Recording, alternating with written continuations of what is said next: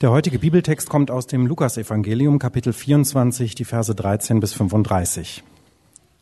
Am selben Tag gingen zwei von den Jüngern nach Emmaus, einem Dorf, das zwei Stunden von Jerusalem entfernt liegt. Unterwegs sprachen sie miteinander über alles, was in den vergangenen Tagen geschehen war. Und während sie so miteinander redeten und sich Gedanken machten, trat Jesus selbst zu ihnen und schloss sich ihnen an. Doch es war, als würden ihnen die Augen zugehalten, sie erkannten ihn nicht.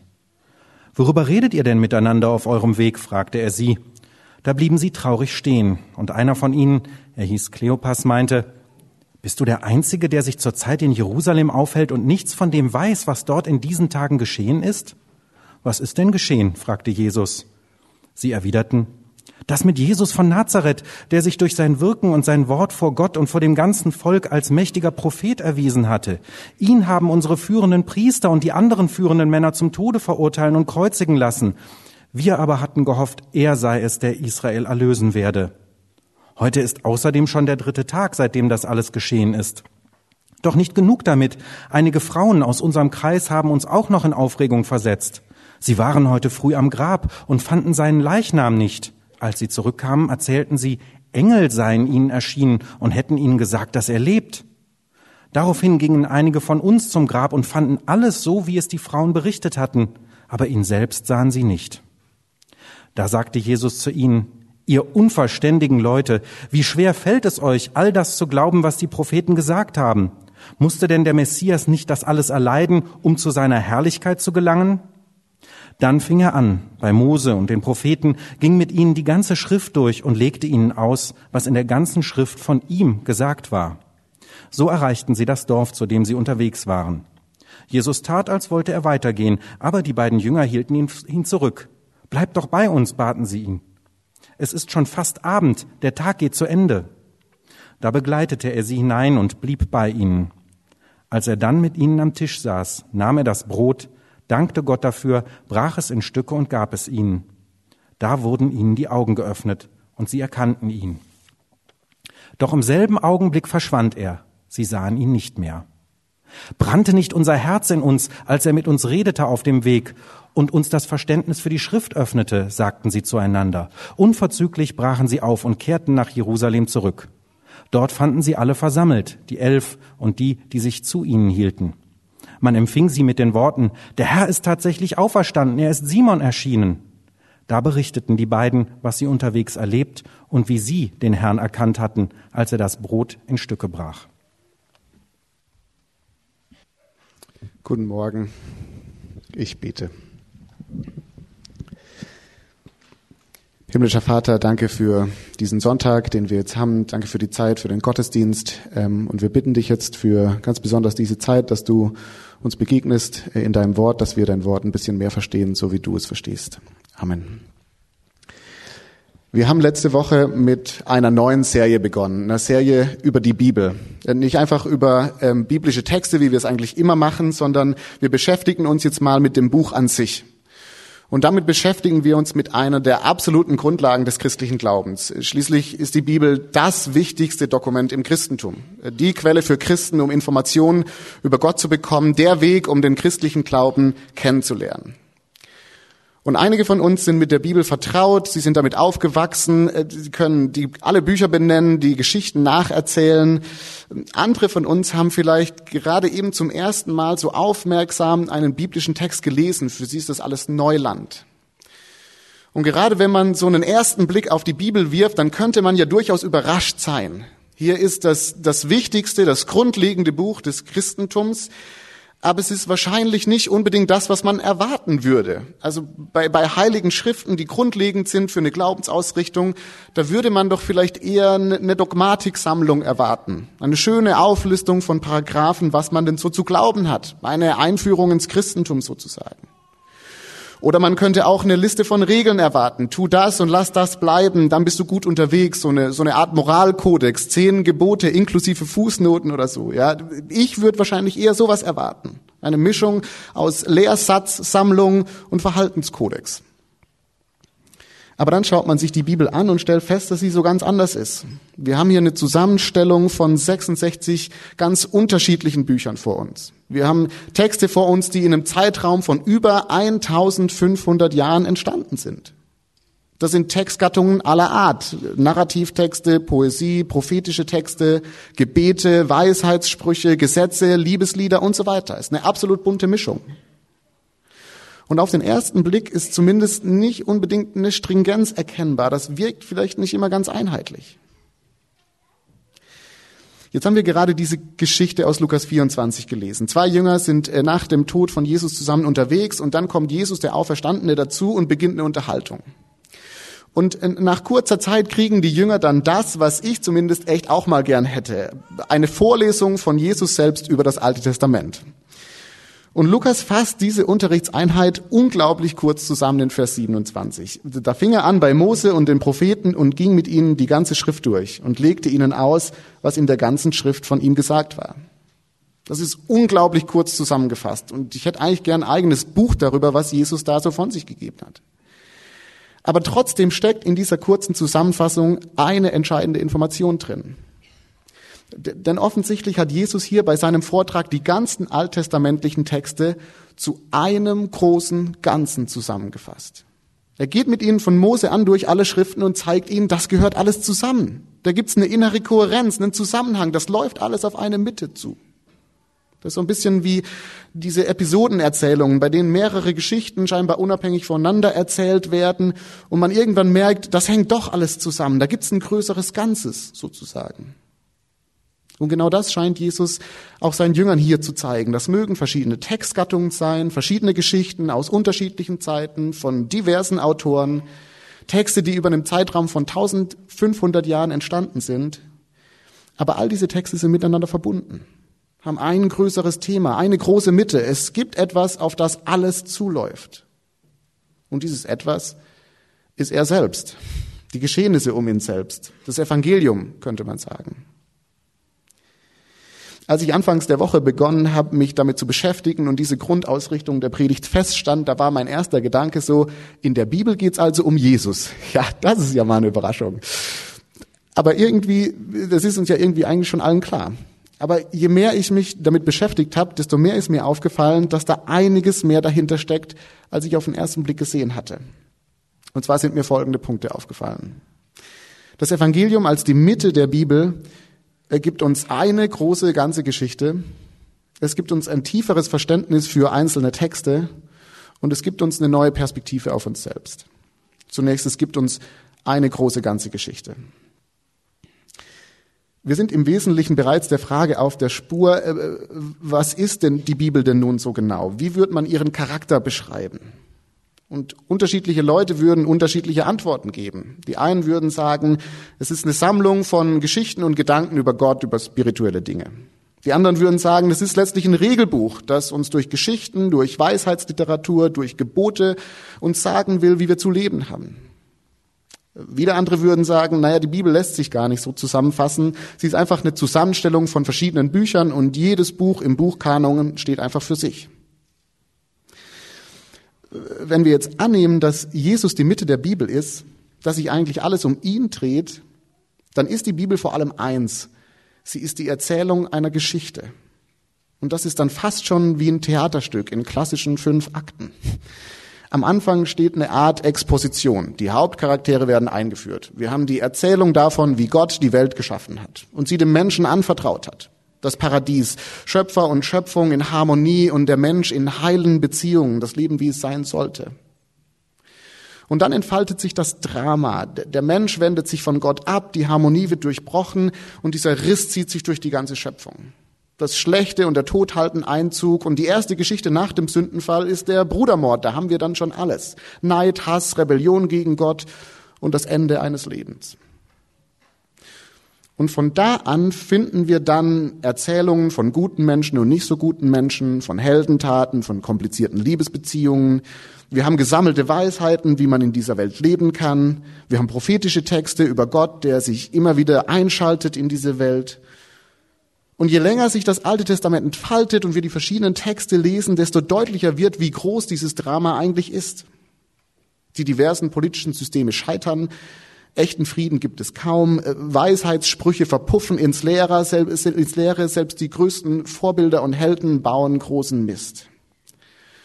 Über 39 Bücher hinweg zeichnet das Alte Testament ein durchaus differenziertes Bild von der Welt, wie wir sie auch oft mal erleben, die viel Gutes zu bieten hat und doch massiv Schlagseite abbekommen hat. Eine Welt in der Ambivalenz zwischen Schönheit und Gebrochenheit, könnte man das formulieren. Wenn man so will, finden wir hier die Komplikation, die Steigerung der Erzählung, der zweite Akt. Und dann folgt die Peripathie. Gott kommt selbst zurück in diese Welt. Aber nicht als Herrscher, der jetzt alles über den Haufen wirft, sondern als Baby, schwach, verletzlich. Und der Höhepunkt dann am Kreuz. Christus versöhnt die Welt mit Gott, indem er die Schuld für die Rebellion auf sich nimmt und begleicht. Und er besiegt den Tod, indem er selbst in den Tod geht und am dritten Tage aufersteht. Der Durchbruch ist geschafft. Der Held hat gesiegt. Die Tür zum Happy End steht sperrangelweit offen. Und große Teile des Neuen Testaments sind dann damit beschäftigt, das auszuwerten, was da passiert ist. Äh, Gott hat, äh, Jesus hat die Welt mit sich versöhnt. Gott wird die Erde bald komplett erneuern. Was heißt das für uns hier und jetzt? Das ist so eine Art retardierendes Moment, der vierte Akt. Der Ausgang steht schon bevor, das glückliche Ende ist klar, aber es ist eben noch nicht ganz da. Und schließlich das Happy End, die Lysis. Am Ende der Offenbarung haben wir einen Gott, der sagt, siehe, ich mache alles neu. Wir haben Wiederherstellung, Neuschöpfung, Vollendung. Gott und Mensch zuletzt in Harmonie vereint. Das heißt, wir haben hier eine große Geschichte vor uns. Und zwar die Geschichte, wie Gott diese Welt rettet, obwohl wir uns von ihm abgewandt hatten. Es ist die Geschichte von Christus, der unter dem Einsatz seines Lebens uns mit Gott versöhnt, der das Schicksal der Schöpfung zum Guten wendet. Es ist die Geschichte dessen, was Gott für uns getan hat. Und dieser Punkt klingt vielleicht so offensichtlich, aber für mich zumindest ist er super wichtig, weil ich glaube, dass uns das etwas Entscheidendes über die Bibel sagt nämlich dass es im Kern nicht darum geht, wie wir bessere Menschen werden können. Man könnte es hart formulieren, in erster Linie geht es in der Bibel mal gar nicht um mich, um uns, sondern in erster Linie geht es um Gottes Geschichte mit uns. Es geht um das Evangelium, es geht um Jesus.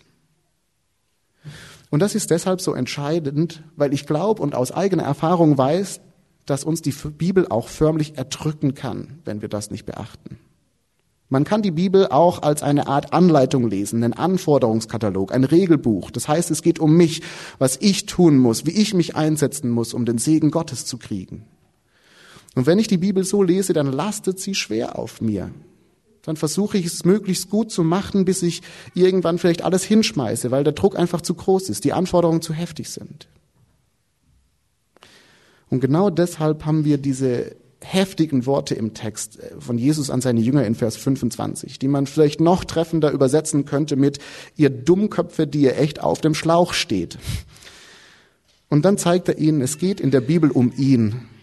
Es geht um Gottes Liebe für uns. Es geht um das, was er für uns getan hat. Es geht um das Evangelium. Das ist so wichtig zu verstehen, damit wir nicht zu falschen Schlüssen kommen, wenn wir die Bibel lesen. Und das bringt uns zum zweiten Punkt das Evangelium als Mitte der Schrift zu verstehen, gibt uns ein tieferes Verständnis für einzelne Texte. Wie gesagt, wäre ich ja echt gern mit dabei gewesen, als Jesus da mit seinen zwei Jüngern durchs Alte Testament geht. Da bespricht er mit ihnen Texte, die ihnen mit Sicherheit bestens vertraut waren, ein Heimspiel sozusagen. Und trotzdem hatten sie offensichtlich bis dahin ziemlich wesentliche Zusammenhänge übersehen. Sie verstehen plötzlich, worum es eigentlich geht. Sie sehen die Texte mit ganz neuen Augen. Es ist äh, ziemlich lange her, dass ich den äh, Film Die üblichen Verdächtigen gesehen habe. Ich muss so 16, 17 gewesen sein. Und trotzdem erinnere ich mich noch daran, als wäre es letzte Woche gewesen. Ich weiß nicht, wie viele von euch äh, den Film kennen. Es ist ein Film aus den 90ern von Brian Singer. Und es geht darin um, um fünf Kriminelle, die sich mehr oder weniger per Zufall begegnen, einige Coups zusammen durchziehen, ähm, bis sie irgendwann merken, dass sie eigentlich nur Spielfiguren sind. Spielfiguren von einem äh, geheimnisvollen Gangsterboss namens Kaiser Sose. Äh, eine geheimnisvolle Figur, äh, bei der man sich nicht mal so ganz sicher ist, ob sie nun überhaupt existiert oder nicht. Jedenfalls, äh, der Clou an diesem Film ist, dass sich mit den letzten Szenen auf einmal alles umdreht.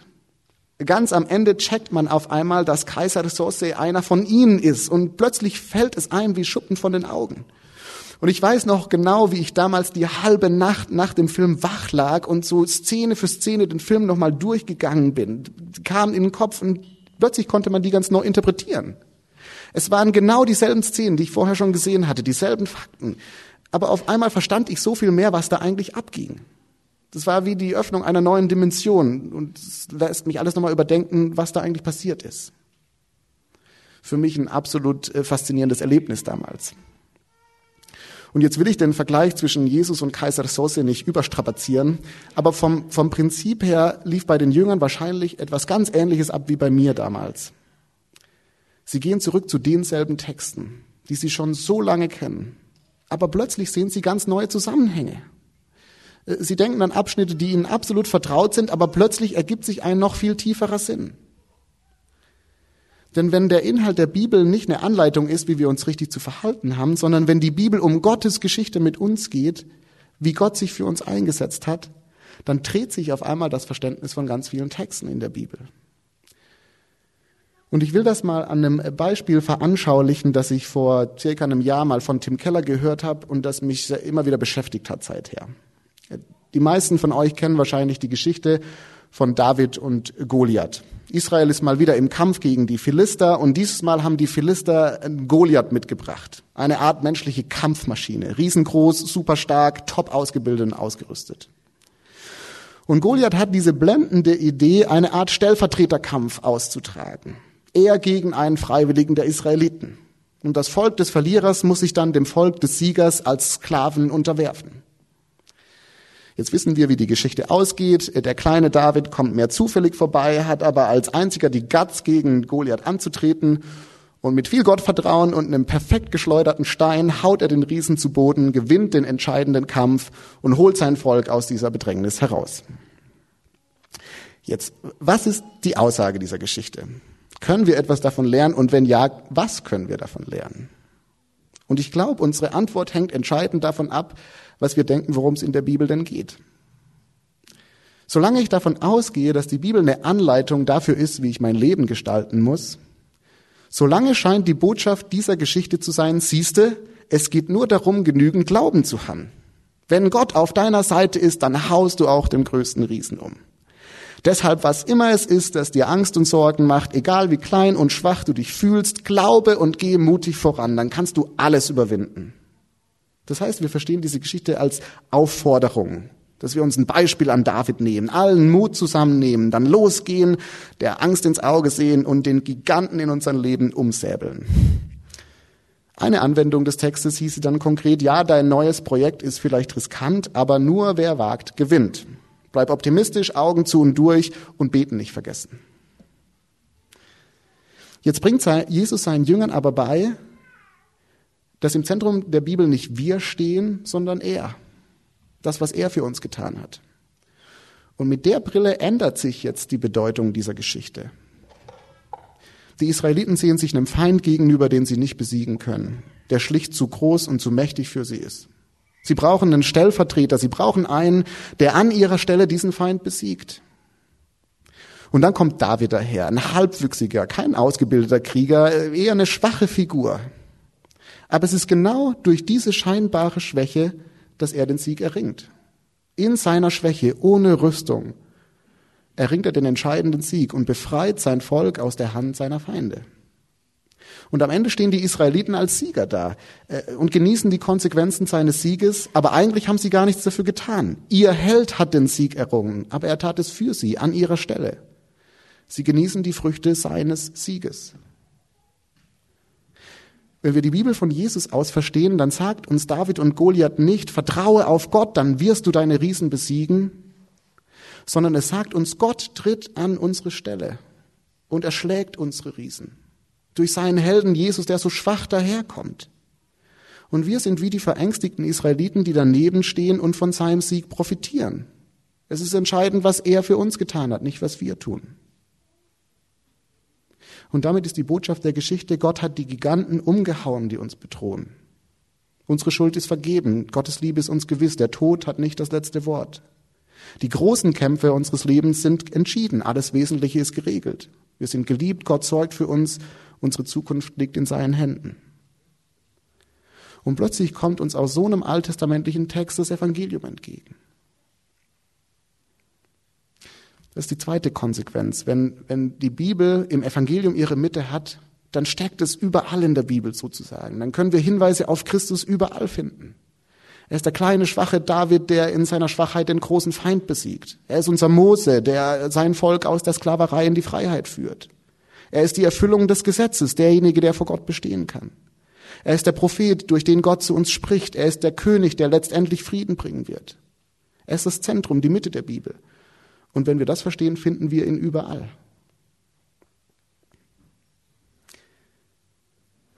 Eine dritte Konsequenz. Es gibt uns eine neue Perspektive auf uns selbst. Hier ist die Frage, die sich mir irgendwann während den Vorbereitungen dann mal gestellt hat. Wenn die ganze Bibel tatsächlich eine Mitte hat, wenn es in der Bibel tatsächlich um Jesus geht, hat das auch irgendwie Auswirkungen auf meinen Glauben? wenn Jesus so im Mittelpunkt steht, so zentral steht, was heißt das für mich auf einer ganz alltäglichen Ebene? Und dann bin ich unter der Woche auf einen Satz gestoßen, äh, den Paulus in, in seinem zweiten Brief an Timotheus schreibt. Da heißt es, richte deine Gedanken ganz auf Jesus Christus aus. Von ihm handelt das Evangelium, das mir anvertraut ist. Richte deine Gedanken ganz auf Christus aus. Hab ihn im Mittelpunkt, hab ihn zentral, denk über ihn nach. Mit anderen Worten, man könnte da eine gewisse Korrelation ausmachen. Die Bibel dreht sich in erster Linie mal nicht um mich, sondern darum, wie Gott sich für mich eingesetzt hat. Und Paulus schreibt Timotheus, mach das zu deinem Lebenskonzept. Mach dasselbe auch mit deinem Alltag. Lass deine Gedanken mal sich nicht so sehr darum drehen, äh, was du alles erreichen kannst, wo du versagt hast, wie die Umstände sind, welche Kämpfe du noch zu kämpfen hast, sondern nimm dir mal Christus ins Zentrum. Denk mal über ihn nach. Lass Hauptaugenmerk mal bei ihm sein. Jetzt weiß ich nicht, wie es euch damit geht, aber ich empfinde das vom Prinzip her schon mal befreiend, wenn es nicht immer um mich geht. Dieses Drehen um sich selbst, das kann ja auch ziemlich anstrengend sein. Das passiert mir immer wieder, dass ich total versunken bin in meine eigene Situation, die Herausforderungen, denen ich mich stellen muss, die Sorgen über meine Zukunft, die Gedanken, wo ich gerade stehe und, und wie es mir denn eigentlich so gerade geht. Diese permanente Selbstbespiegelung, die kann ja manchmal auch schon ganz schön überhand nehmen. Und wie gut kann es dann sein, sich mal mit jemand anderem zu unterhalten, äh, mal nicht über sich selbst zu reden, sondern den anderen zu fragen, wie geht's dir denn so? Mal, reinzuhören in eine andere Geschichte, mal rauszukommen aus dem Zentrum meiner Gedanken, sich mal mit etwas zu beschäftigen, das außerhalb von mir selbst liegt. Das Problem ist ja nur, solange das eine Geschichte ist, die völlig unabhängig von mir ist, solange funktioniert sie wie ein gutes Buch, ein guter Film. Sie reißt mich mal kurz aus den, meinen Gedanken heraus, aber das ist dann auch der einzige Effekt. Spätestens am nächsten Morgen sind meine Sorgen wieder da, ich stehe wieder im Zentrum, es war quasi ein Ablenkungsmanöver. Und ich glaube, deshalb sagt Paulus nicht, Timotheus, denk einfach mal nicht immer nur über dich selbst nach, sondern er sagt, Timotheus, nimm Christus ins Zentrum. Denn das Evangelium ist keine Geschichte, die irgendwo da draußen spielt, sondern eine, die mich existenziell berührt, die Auswirkungen auf mich hat. Bei jeder anderen Geschichte stehe ich am nächsten Morgen wieder da und habe den Riesen vor mir, den ich allein und mit viel Mut selbst bekämpfen muss. Und dann wird das Projekt, das ich am Laufen habe, darüber entscheiden, ob ich es nun drauf habe oder nicht. Es wird mir sagen, wer ich bin. Und dann wird die Person, in die ich gerade verschossen bin, darüber entscheiden, ob ich nun liebenswert bin oder nicht. Sie wird mir sagen, was ich wert bin. Aber mit dem Evangelium liegt der Riese bereits geschlagen vor mir. Alles Wesentliche ist geregelt. Da ist ein Gott, der sich für mich hingegeben hat. Seine Liebe bleibt bestehen. Seine Hand lässt mich nicht los. Egal, was in meinem Leben gerade so läuft. Und aus dieser Lage heraus kann ich mit einer gewissen Entspanntheit die Herausforderungen angehen, die sich mir im Alltag in den Weg stellen. Kann ich die riskanten Projekte in Angriff nehmen? Kann ich meine, mich meinen kleinen Sorgen stellen? Weil es nicht mehr um alles oder nichts geht. Alles oder nichts ist bereits geklärt. Und deshalb, glaube ich, sagt Paulus, nimm Christus ins Zentrum. Weil wir im Evangelium eine Geschichte vor uns haben, in die sich unsere eigene Geschichte einsortiert. die unserer Geschichte einen neuen Spin gibt, die unser Leben in neues Licht rückt. Ich entdecke quasi, dass die Erde gar nicht das Zentrum des Universums ist, sondern dass es die Sonne gibt und dass sich die Erde um die Sonne dreht. Und alles sortiert sich neu darin ein. Meine Freuden, meine Sorgen, mein Job, meine Beziehungen, meine Erfolge, meine Niederlagen. Und so, glaube ich, hat das Evangelium die Kraft, uns mit reinzunehmen in eine größere Geschichte. Eine Geschichte von Versöhnung, Wiederherstellung und Frieden. Eine Geschichte, in der ich meinen Platz finden kann, die mir etwas gibt, das größer ist als ich selbst, als mein Leben. Und ich kann mich in diese Geschichte einklinken, Teil des Ganzen sein. Christus im Zentrum schafft es mich von dieser permanenten Selbstbespiegelung immer mal wieder zu befreien, mir eine neue Perspektive zu geben, einen Blick für ihn und andere zu öffnen. Und an der Stelle dachte ich dann in der Vorbereitung, jetzt mal ehrlich, das klingt ja alles gut, richtig und schön. Ähm, und ich würde es auch gerne so leben, so das Evangelium im Zentrum haben und von da aus mein Leben betrachten. Aber die Realität sieht ja doch anders aus. Also meistens lebe ich diese Entspanntheit eben nicht, sondern bin völlig gefangen in den Dingen, die gerade so anstehen, weil das Evangelium eben doch nicht so tief drin sitzt, weil Christus eben doch nicht so präsent ist. Und dann ist mir irgendwann eine Sache an dem Text von heute aufgefallen, die mir, ich sag mal, Hoffnung gemacht hat. Denn für mich sticht diese Erzählung heraus aus all den Erzählungen, die wir über Begegnungen von Jüngern mit dem auferstandenen Jesus hatten. Weil all die anderen Geschichten, die sind so dermaßen übernatürlich, die liest man und denkt, okay, das klingt ja toll, aber das werde ich wahrscheinlich nicht erleben. Das hat mit hoher Wahrscheinlichkeit nichts mit meinem Glaubensalltag zu tun. Ich werde solch krasse Begegnungen mit Jesus wahrscheinlich eher nicht haben. Aber diese Geschichte ist anders. Denn bei dieser Geschichte hat man das Gefühl, das könnte mir auch passieren. Die Jünger sind unterwegs, sind niedergeschlagen, Jesus kommt an ihre Seite und sie erkennen ihn nicht. Er sieht so gewöhnlich aus, so normal, dass sie ihn nicht mal erkennen. Und dann berichten sie ihm todtraurig, was sie belastet. Und um sie aufzurichten, macht er jetzt nicht ein auf große Show. Er sagt nicht, Jungs, einfach mal herschauen, ich bin's, alles ist geregelt sondern was er mit ihnen macht, ist, er redet mit ihnen über die Schrift. Und die Jünger beschreiben das anschließend mit den Worten, Vers 32, brannte nicht unser Herz in uns, als er uns das Verständnis für die Schrift öffnete. Und was wir hier im Deutschen mit brannte nicht unser Herz übersetzt haben, geht im Griechischen noch mehr in die Richtung von ein unkontrollierbares Verlangen nach jemanden haben. Anders formuliert, die Jünger haben hier eine lebensverändernde Begegnung mit Jesus. Ihre Herzen sprudelten. Er war in ihrem Mittelpunkt gerückt wie nie zuvor. Wann? Als, als Jesus ihnen die Schrift auslegte, als sie sahen, worum es darin wirklich geht, als sie Christus im Text erkannt haben. Und das hat mir Hoffnung gemacht. Denn das könnte uns doch auch passieren. Eine Begegnung mit Gott auf eine Weise, die so gewöhnlich aussieht, so banal, Einfach wenn wir uns mit der Bibel beschäftigen. Aber laut unserem Text könnte genau das passieren, dass wir eine tiefere Begegnung mit Gott haben, weil wir auf das Evangelium stoßen, auch an Stellen, an denen wir es nicht vermutet hätten. Und plötzlich steht wieder Christus vor uns und zeigt uns, das habe ich für dich getan, so sehr liebe ich dich. Brannte nicht unser Herz, als er uns das Verständnis für die Schrift öffnete. Für mich war das Motivation, mich neu mal wieder mit der Bibel zu beschäftigen. Auch mit Texten, die sich mir jetzt nicht unmittelbar erschließen. Um mal zu schauen, ob ich darin nicht vielleicht Christus begegne. Indem ich vielleicht auch gerade Texte lese, wo ich es am wenigsten erwartet hätte. Und dadurch etwas mehr verstehe von dem, was er für uns getan hat. Amen.